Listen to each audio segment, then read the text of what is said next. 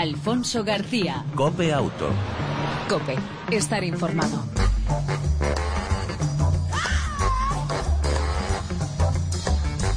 Hola, ¿qué tal? ¿Cómo estás? Bienvenido una semana más a este tiempo de radio dedicado al mundo del motor, tanto en las dos como en las cuatro ruedas. 30 minutos de información del mundo del motor. Sin más, en el control técnico, Antonio Moral, volante Alfonso García. Entramos en materia.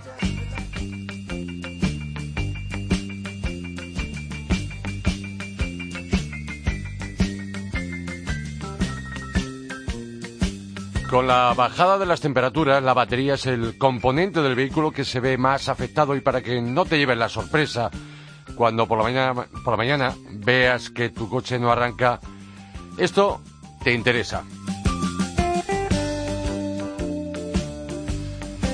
Y para saber más, con un especialista, Joan Alcaraz, director general de TAP Spain, líder mundial de soluciones para baterías. Joan, muy buenas tardes, bienvenido a Cope Auto. Hola, buenas tardes. ¿Es verdad que la batería es la principal eh, fuente eh, de averías de un vehículo? Por supuesto, así es. Gran parte de las averías del vehículo vienen directa o indirectamente provocadas por una batería en mal estado. ¿Qué medidas, qué consejos nos podrías dar para garantizar el buen funcionamiento de la batería durante los meses de invierno? Bueno, lo primero es eh, tener la batería adecuada. Es decir, eh, ocurre muchísimo que tenemos la impresión de que cualquier batería va bien para cualquier turismo y no es así. Hoy día los turismos tienen grandes demandas energéticas y es importante tener eh, un producto suficientemente capaz. en este tiempo en el que entramos, invierno, pues lógicamente las bajas temperaturas dificultan el trabajo de la batería medidas, intentar que el coche duerma cubierto, por supuesto, lo cual no siempre podemos decidirlo nosotros. Y después tener cuidado de que no hayan consumos no necesarios, dejar luces abiertas, escuchar la música mientras estamos con el vehículo parado, ese tipo de acciones que eh, cargan directamente sobre el consumo de la batería. Durante el invierno el vehículo obviamente requiere más potencia, arrancar, calefacción, ¿no? Sí, sí bastante más que el resto del año. Claro, eh, realmente las bajas temperaturas ya hacen que el simple arranque en cada momento eh, le pide más potencia a la batería para que active todo, todo el circuito eléctrico. Y por otro lado, pues efectivamente el coche va más horas con las luces abiertas, es más posible que utilicemos el limpia parabrisas, la calefacción, todo eso repercute sobre la batería. Es verdad que hay un elemento que muchas veces no lo tenemos en cuenta y es de los que más, por no decir que más consume, como es la luneta térmica.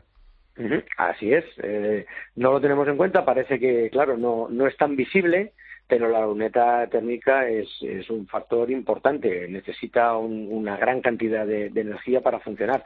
Bien es cierto también que cada vez más los vehículos actuales tienen sistemas que ya regulan que su uso no sea más allá del estrictamente necesario, pero es así, sí. En TAP Spain eh, contáis con baterías híbridas. ¿Qué, es, ¿Qué es una batería híbrida? Bueno, una batería híbrida se le llama así cuando su aleación no es únicamente plomo y antimonio. Incorporamos el, calcio. El calcio es algo que lo que hace es que la batería dé una mayor potencia de arranque, por tanto sufre menos en el momento de, arrancar. Y a, larga, con un largo uso, lo que ganamos también es que los ciclos de carga y descarga, es decir, las veces que puede cargarse y descargarse, sean mayores que en una batería convencional. Me da la sensación que la mayoría desconocemos, el usuario desconoce este tipo de batería híbrida, que además son muy indicadas para mm, temperaturas bajo cero, ¿no? Sí, es lo que, lo que decía al inicio. Eh, en general, eh, pues el usuario cuando necesita una batería, evidentemente va al taller de confianza, que es lo, lo, lo, correcto, en nuestra opinión, para sustituirla, pero hay un gran desconocimiento. O sea, externamente, por desgracia para nosotros, las baterías son todas muy, muy parecidas, si no idénticas, ¿no? Entonces, mm, se hace difícil eh, saber la elección en función de las necesidades de cada cual. Sí. Que estaría indicado para aquel que, por ejemplo, aquel usuario que su vehículo eh, a motor esté mm, durante, a partir del mes de noviembre o a partir de diciembre en temperaturas, eh, incluso durante mediodía, cercanas a cero grados, ¿no? Claro, en zonas que sean frías, sin duda alguna, eso es una muy buena opción, pero no solo en ese caso, sino que durante el invierno eh, aquellas, aquellos usuarios que no necesiten el coche a diario, o sea, que lo tienen parado varios días o incluso durante la semana. Eh, en esos casos, si la batería no tiene unas características como puede ser una batería de calcio-calcio, llamada en este caso híbrida, pues eh, va a tener más dificultades para arrancar. Mm, alguno pensará que son más caras por aquello que son más potentes, duran más.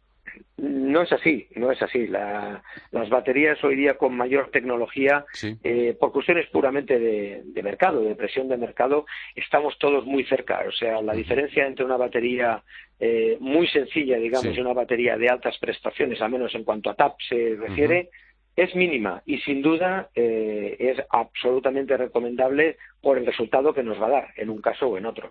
¿Estas baterías híbridas duran más tienen, eh, que una convencional? A igual tipo de uso, sí. Eh, como digo, o sea, si una persona tiene un, determinado modo de trabajar con su vehículo, de llevar una batería convencional a una batería híbrida como la nuestra, podemos hablar fácilmente de un 30% más de, durabilidad. Y eh, pregunta recurrente de los oyentes. Hace un momentito un compañero me hacía esta pregunta. Mira, es que me ha durado la batería tres años. Digo, pero bueno, la utilizabas todos los días y utilizas habitualmente. Sí, sí, todos los días y me ha durado solamente tres años. Eh, es esa pregunta obligada, eterna pregunta. ¿Cuánto dura vida media de una batería? Es complicado, ¿no? Efectivamente lo es, lo es, porque es cierto que si hablamos de vida media, pues podríamos hablar que la vida media debería de estar en torno a los cuatro años, a los cuarenta y ocho meses. Eso sería.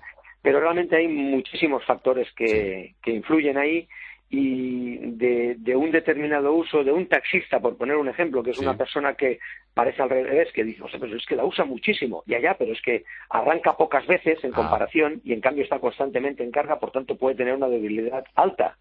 Eh, aquel usuario que solo es de fin de semana, pues es fácil que le dure menos o que tenga turnos y trabaje más de noche. O sea, hay muchos factores que incluso con un buen hacer por parte del conductor pueden hacer que la batería le dure más o menos. Deberíamos de estar hablando de 48 meses, pero es cierto que hay muchas baterías que en torno a los tres años ya, ya ah. caen. ¿Alguna, ¿Podemos hacer el, usuario normal, abrir capó y hacer algún tipo de mantenimiento de la batería? ¿Estamos obligados o lo dejamos para taller? Entendemos que zapatero a tus zapatos. Es decir, la batería históricamente ha sido una batería, que un producto que se ha dado mucho al bricolaje, es, cierto, pero no tenemos que perder de vista que hoy día los vehículos son, tienen un nivel de sofisticación elevado. Entonces tienen centralitras eléctricas, tienen multitud de componentes que no hacen recomendable la manipulación de la batería, incluso la gran mayoría de ellas, en nuestro caso, todas son baterías herméticas, son baterías que ya están selladas. Entonces, no podemos mirar la densidad, no podemos mirar el nivel de electrolito.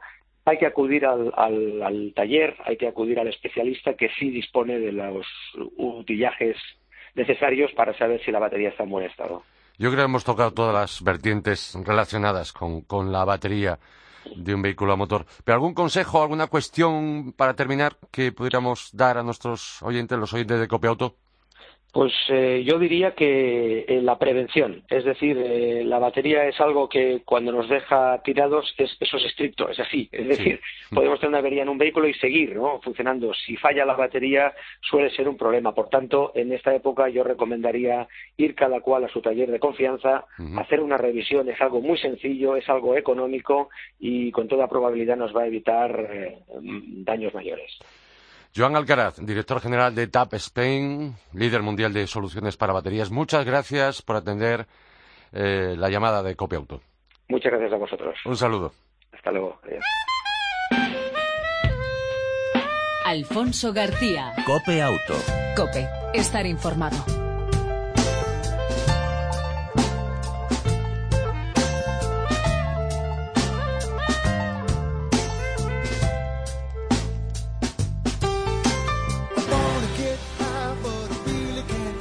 Estamos en la recta final del año y es tiempo de hacer balance de cómo ha ido este ejercicio en cuanto a las ventas de automóviles en nuestro país. Y qué mejor con alguien que sabe mucho al respecto.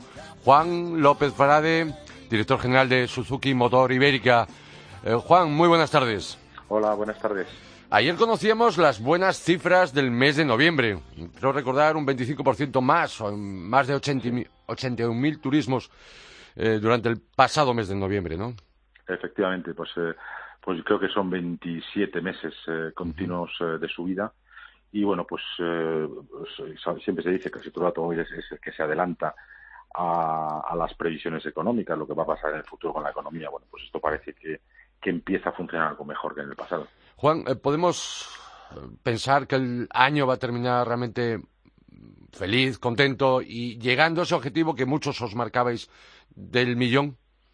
Sí, sí, algunos quizá a principio de año, entre ellos yo, éramos pesimistas con alcanzar el millón, pero bueno, dado pues cómo ha funcionado la economía en general, el plan PIDE que ha, estado todo el año y todavía seguirá unos meses del año que viene, bueno, pues todo eso ha ayudado. Ya no hay ese pesimismo, ya no hay ese conservadurismo en, la gente y, bueno, pues los coches que no se han estado cambiando en los últimos años, la gente necesita cambiarlos. Efectivamente, vamos a, pasar el millón, todo indica que pasamos el millón y, bueno, pues volvemos a estar en la senda del, del crecimiento, que es lo importante. ¿Qué tal ha ido el mes de noviembre para Suzuki Motor Ibérica? Pues ha sido un mes de noviembre muy bueno, ha sido un mes de noviembre muy bueno. Hemos hemos tenido, un, incremento, pues eh, es que me da casi vergüenza decirlo, pero ha sido un incremento de más del 200%. Enhorabuena. Eh, gracias, pero vamos, eso también es porque el año pasado estábamos muy mal, entonces por eso pues eh, lo único que podíamos hacer era, ir hacia arriba. Hemos tenido un, incremento, hemos sido la marca que más ha incrementado sus ventas en este noviembre. Y, en lo que va de año y cómo puede terminar el año, contentos en cualquier caso, la subida ha sido importante. Sí, llevamos un acumulado nosotros, en, Suzuki llevamos un acumulado pues, de un 40% de, de subida y vamos a acabar diciembre eh, pues en torno al 50% con respecto al año pasado. Es una subida mm, eh, brutal, pero insisto, es que el año pasado pues no, no iban las cosas demasiado bien para nosotros. El Vitara ha sido un detonante, ha sido muy importante en esa cuestión, ¿no? Por supuesto, ha habido dos, dos modelos que hemos lanzado este año, el Suzuki Celerio, coche pequeño para gente urbana, que lanzamos a principios de año, se nos dio un pequeño empujón, pero definitivamente ha sido el, el Suzuki Vitara que, salió al mercado en el mes de abril, que nos está dando unas cifras de venta realmente muy buenas y que además está empujando del resto de la gama. tenemos muchos pasos de exposición eh, y bueno, pues la gente está, está yendo y bueno, gente que compra Vitara y gente que ve otros coches que quizá eran todavía desconocidos para ellos y también se están animando a, a comprar otros, otros modelos de nuestra gama. En 2016 eh, los usuarios eh, ¿Qué novedades eh, vais a lanzar en España por parte de Suzuki? Bueno, pues después de unos años de, sequía de producto, que por eso estábamos tan mal hace, hace el año pasado y años anteriores, en el que viene vamos a lanzar dos coches totalmente nuevos. Justo cuando comience la primavera, pues vamos a lanzar al mercado el Suzuki Baleno. El Baleno es un nombre que ya suena mucho porque ya fue un coche que estuvo en el mercado hace 15 años. Y bueno, es un coche obviamente que solamente hereda el nombre bueno, un coche segmento B, para que nos hagamos una idea comparable a un Ford Fiesta o una cosa así de, en cuanto a tamaño. Y bueno, pues con novedades tecnológicas como el, radar, es el primer coche del segmento B que va a tener eh, radar para evitar colisiones o para bueno, avisar de una posible colisión. Eh, bueno, va a tener también un, un sistema híbrido para ahorrar combustible, bueno, una serie de desarrollos tecnológicos importantes que ha hecho Suzuki en este coche. Incluso un nuevo motor, motor pequeño con turbo. Con motor 1.0 con, con turbo, que será el, bueno, pues el, nosotros creemos, estamos muy ilusionados con ese coche, lo hemos estado probando intensamente y la verdad es que nos ha parecido un, coche fantástico, unas prestaciones increíbles para un coche de ese segmento, pero que además es, es eh, con un consumo de combustible básicamente eh, eh, pues eh, minúsculo, ¿vale? El baleno llegará a ese compacto pequeño tamaño for fiesta para primavera, pero hay otra novedad para otoño, ¿no? Tendremos en otoño también justo cuando empiece otoño pues tendremos un nuevo un nuevo coche. Este es un coche algo algo especial. Suzuki es líder mundial en cuanto a fabricar coches pequeños mini coches y bueno pues heredando esa, ese, ese ADN de, de, Suzuki de este tipo de vehículos pues vamos a sacar un vehículo pequeño, un vehículo de 3 metros 70, eh, también pensado para la ciudad, pero con un también un aspecto que también es muy muy importante en Suzuki, que es el aspecto eh, off-road, fuera de carretera, porque es un coche que tendrá más altura que los demás coches en cuanto en altura al suelo y además tendrá la posibilidad de conectarse 4x4. No hay eh, nombre comercial todavía, ¿no? Todavía no, es un, es un vehículo que se conoce como el IM4, se presentó el año pasado en, en el salón de, de, Frankfurt y bueno, pues eh, saldrá al mercado saldrá al mercado pues eso a, a principios de, de, de, otoño, a principios de octubre. Ajá. Y me imagino que mm, para el resto de la gama alguna que otra versión especial eh, o no sí, previstas. Sí, sacamos ahora mismo ya acabamos sí. de están ya en los concesionarios, sí. están llegando esta semana los concesionarios eh, del Vitara precisamente, uh -huh. algo que se nos estaba demandando hace años, incluso cuando todavía existía la Gran Vitara, que era una caja automática en los motores diésel. Bueno, pues ya está en los concesionarios y además una versión la más potente gasolina de, uh -huh. de del Vitara, un motor 1.4 turbo que desarrolla 140 caballos. Eso uh -huh. está ya en los concesionarios. Para Suzuki Motor Ibérica eh, la competición es muy importante y para su director general eh, yo creo que incluso más.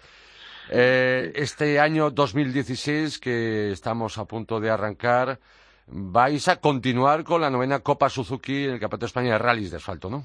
Sí, es, era nuestra intención uh, uh, a mediados del año pasado, pues ya cuando te empiezas a plantear la siguiente temporada de, de rallies, pues uh, ver qué vamos a hacer y bueno, pues -huh.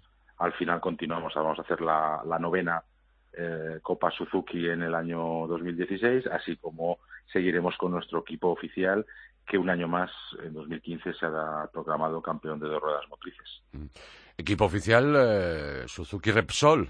Sí, efectivamente con, Repsol, bueno, pues hay una, una relación excelente desde hace, hace bastante tiempo. Eh, bueno, pues vencía el contrato de colaboración que teníamos este año, hemos llegado a un, a un acuerdo y, bueno, pues firmamos por, por cuatro años más. Estamos, siempre habíamos firmado por tres, bueno, pues estamos satisfechas las dos partes y para nosotros es muy importante estar con una, una marca, una empresa como Repsol, que para nosotros es un, un socio eh, fundamental.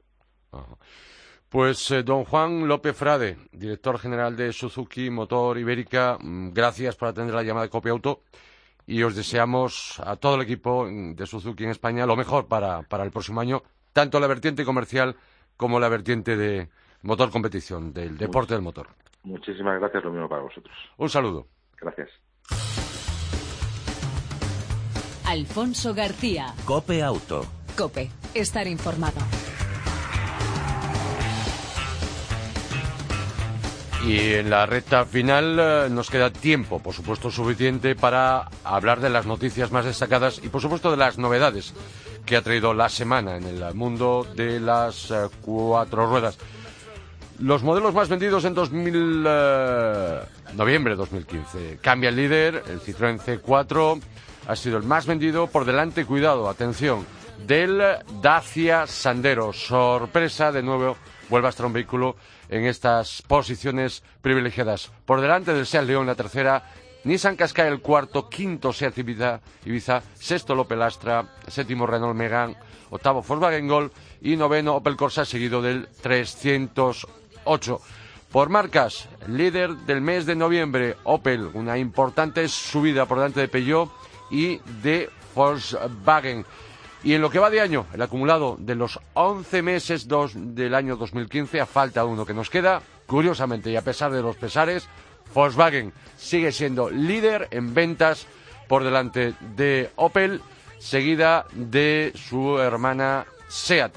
Importante la situación de la marca Volkswagen que a pesar de los pesares, a pesar de ese escándalo del tema del Dieselgate, pues continúa siendo, y parece que todo apunta a que va a continuar siendo, eh, va a continuar cerrando el año siendo líder de ventas en nuestro país.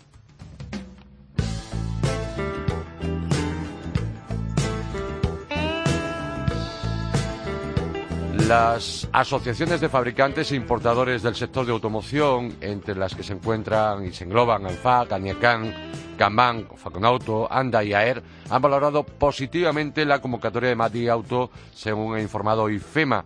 Recordemos que Madrid Auto anunciaba este pasado lunes, eh, IFEMA anunciaba este pasado lunes que Madrid Auto, el Salón del Automóvil, se celebrará del 10 al 15 de mayo y que se integrará paralelamente al Salón del Vehículo Profesional y Flotas que a su vez dará paso al Salón del Vehículo de Ocasión que tendrá eh, eh, celebración del 27 de mayo al 5 de junio. Por supuesto, este Salón Madrid Auto 2016 tiene y coge un carácter eh, puramente comercial.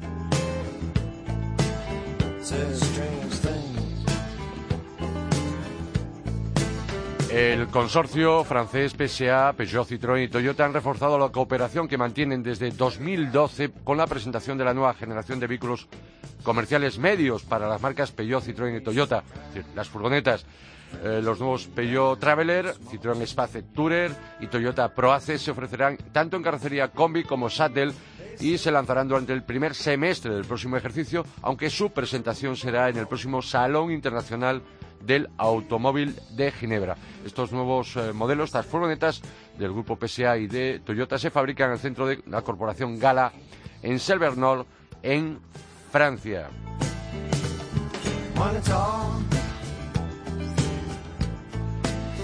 Y Plan Joven de Seguridad Vial eh, Michelin eh, termina la quinta y última fase de este programa de concienciación vial entre universitarios.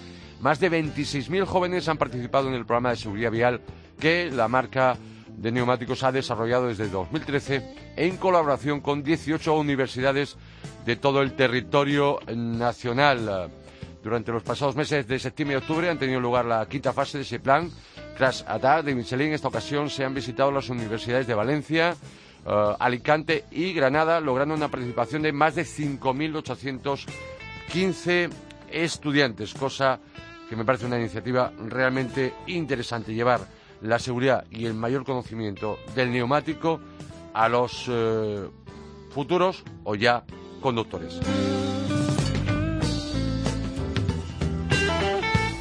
El fabricante japonés de automóviles Nissan ha superado la cifra de 550 taxis eléctricos repartidos por las carreteras europeas, según informaba la firma, que señaló que los conductores de este, de este tipo de vehículos están apostando por la movilidad sin emisiones.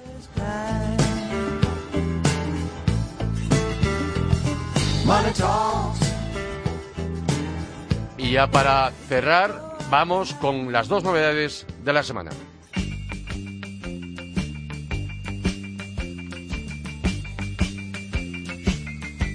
Por un lado, el Fiat Tipo, eh, que llega, que vuelve, por así decirlo, pero como berlina, como sedán de tres cuerpos para sustituir al línea.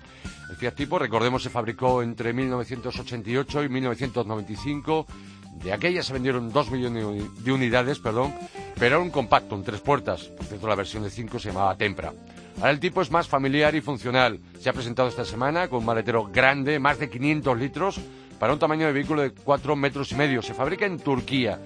Cuenta, entre otras cosas, con nuevo sistema multimedia Unconet de 5 pulgadas, reconocimiento de voz, navegador tontón y cámara trasera opcional.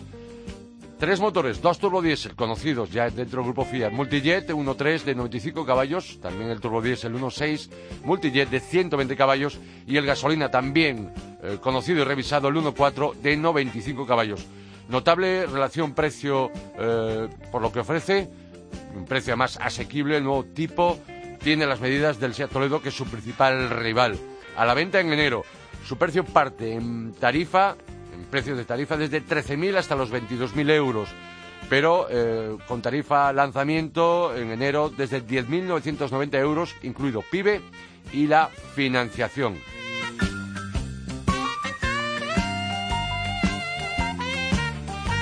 Y la otra novedad de la semana es el eh, Audi A4 y el Audi A4 Avant. Sus medidas pues apenas cambian.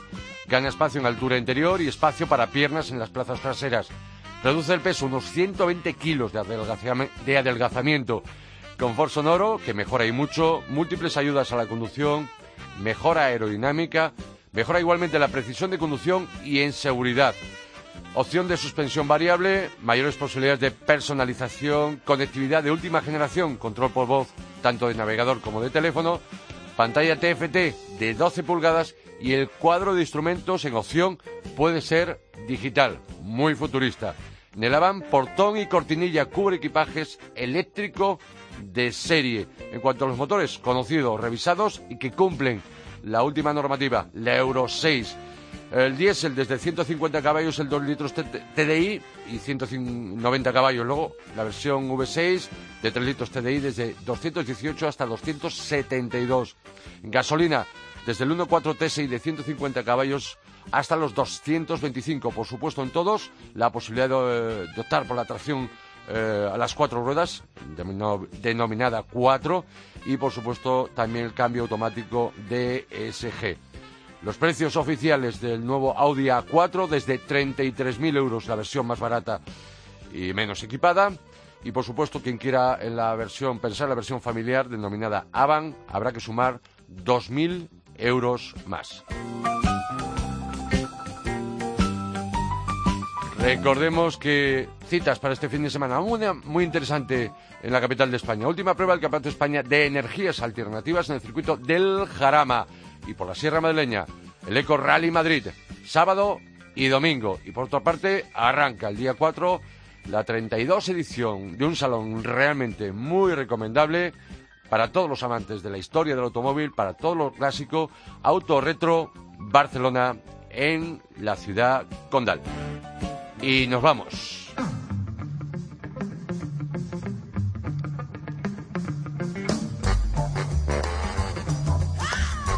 En el control técnico, como siempre, nuestro copiloto de lujo, Antonio Mora. Ya sabes, te esperamos la próxima edición de Auto, la próxima semana. Mientras tanto, si puedes, disfruta de tu vehículo y de los tuyos. Chao, un saludo de Alfonso García.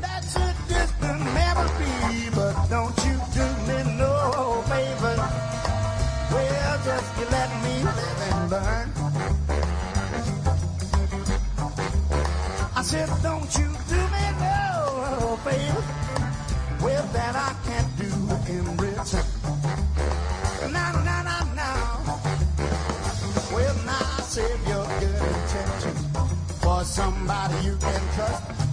Cause once you hand it over, you know you won't see me so don't you do me no favor. Yeah, just you let me live in line. I said, don't you